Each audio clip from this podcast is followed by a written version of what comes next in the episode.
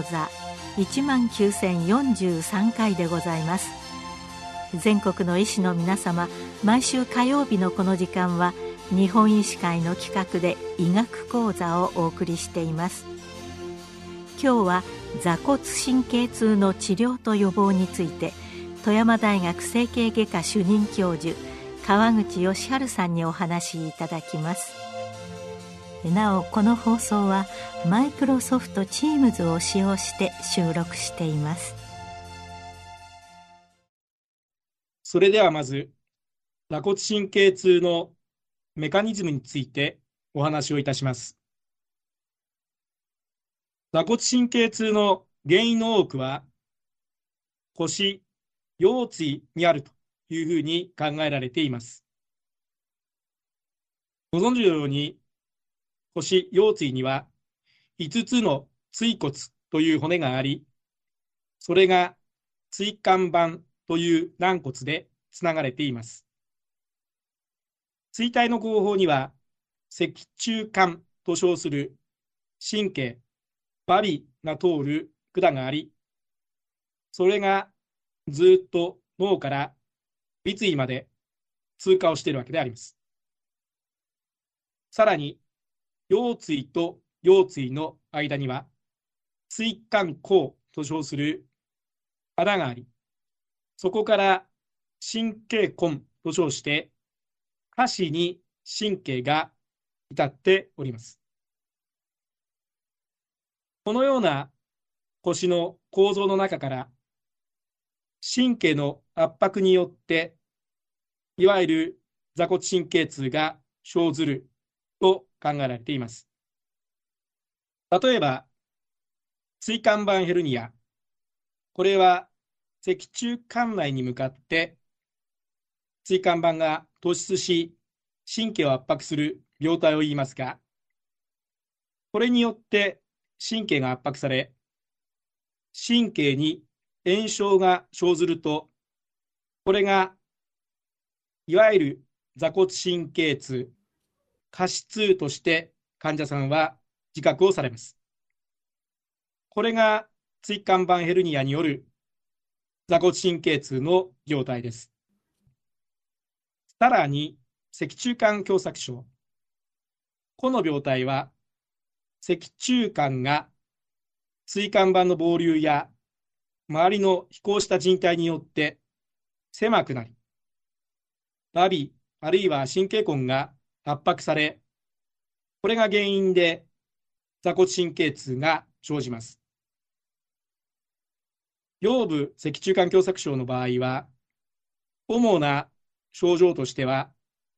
IMC、 intermittent claudication、間欠跛行ということになりますが、これは歩き始めは何ともなく、しばらく歩いていると足にしびれや痛みが生じ、歩けなくなってしまう。このような症状を言います。座骨神経痛は、この IMC の一部であるわけであります。椎間板ヘルニアや脊柱管狭窄症以外にも、見逃してはいけない病態がございます。その一つは、転移性脊椎腫瘍と言われる病態であります。これは、椎体に転移性の腫瘍が生じ、それによって神経が圧迫され、座骨神経痛が引き起こされることがあります。レントゲン上、椎球の根元にある目の玉のように見えるようなレントゲン像。これは腰椎の正面像で明らかでありますが、この目の玉のように見えるような骨の輪郭がぼやけていて、そこに破壊性の病変が疑われる場合に、この転移性脊椎腫瘍を最も強く疑わなければいけない所見になります。また、可能性椎体椎間板炎といって、椎間板に細菌が感染し、椎間板変性を引き起こし、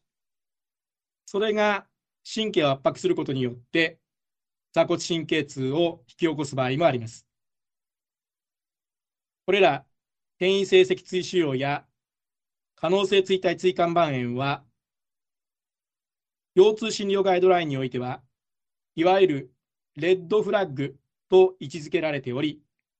十分な注意が必要です。これらレッドフラッグが疑われる場合は、ぜひ専門医にご相談いただき、MRI や PET などの特殊検査を用いて、精密検査を行った方がよろしいと言えます。それでは、この座骨神経痛に対して、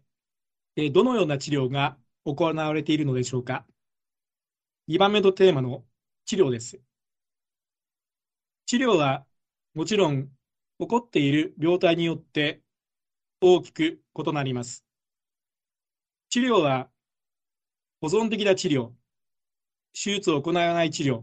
と外科的治療、手術治療に分けられます。保存的治療は多くの場合は薬物療法が取られるということになります。座骨神経痛に用いられる薬物は種々のものがございますが、痛みを起こしている病態が、いわゆる炎症によって生じているというふうに考えられる場合は、N セイズ、ノンステロイダールアンティインファラマトリードラッグズが用いられることが多いものであります。特に N セイズは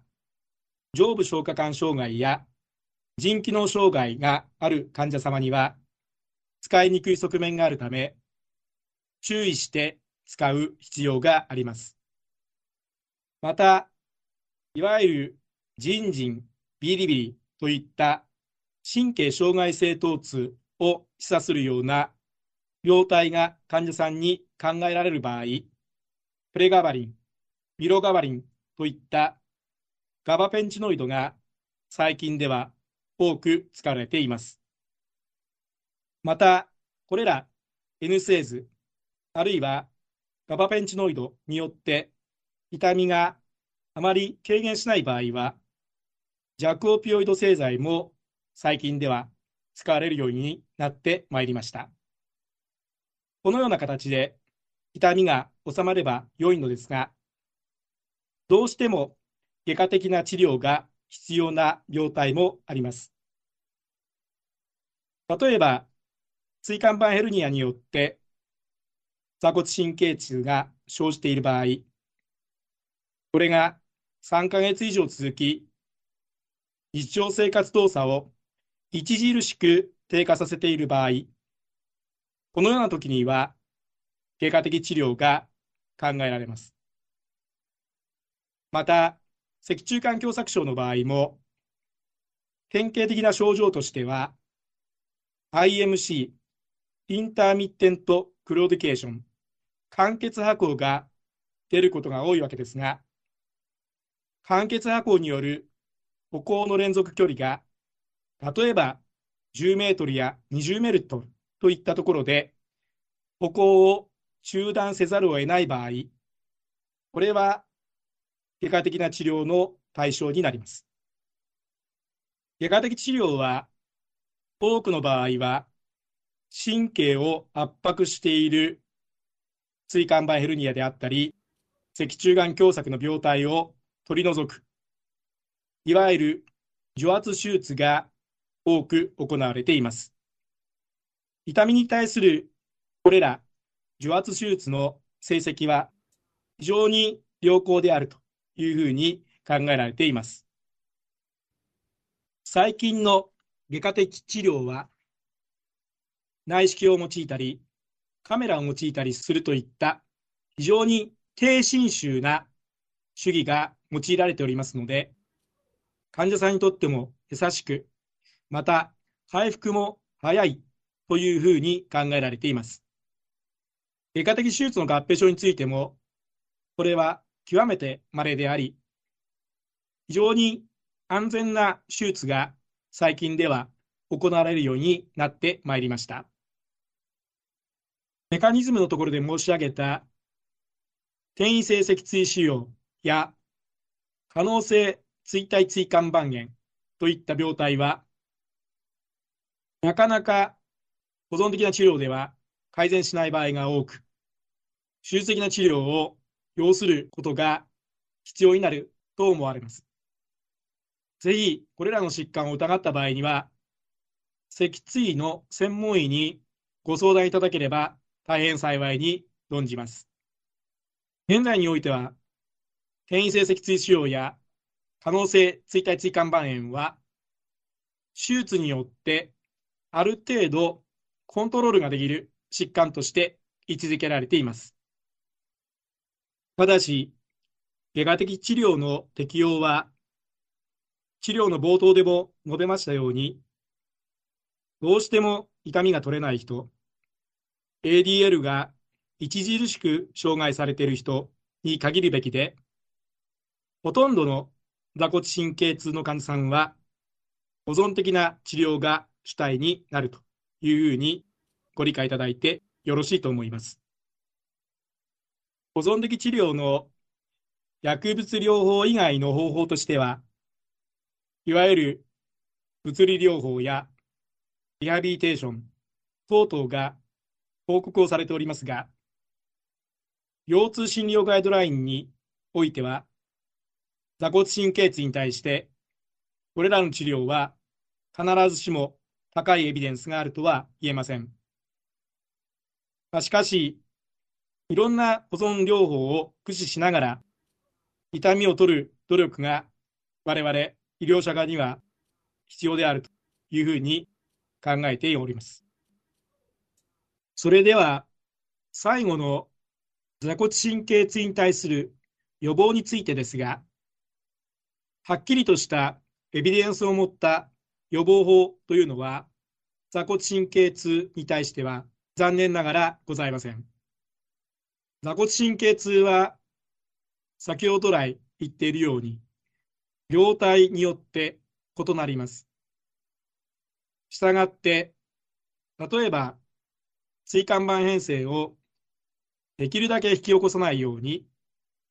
普段からお太りにならないといったような指導をすること、これは非常に重要なポイントだと思います。また、痛みは比較的動かない方に多く、また痛みによってまた動けなくなるといったような側面もあります。したがって、普段から少しずつ運動を取り入れるといったような生活の改善を行うといったようなことも非常に重要なポイントであるというふうに思います。患者様にはぜひこの点を理解していただくように、先生方からもご指導をお願いしたいと思っております。以上、本日は座骨神経痛の治療と予防について、一つ目はメカニズムの観点から、二番目は治療の観点から、そして三番目は予防の観点からお話をさせていただきました。このお話が先生方の今後の日常診療において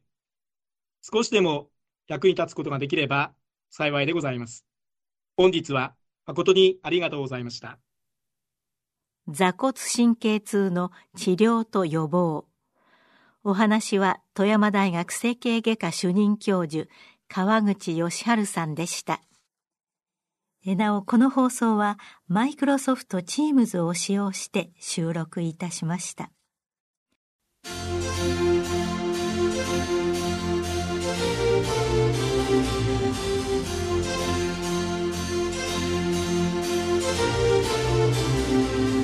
それではこれで日本医師会の企画でお送りいたしました医学講座を終わります。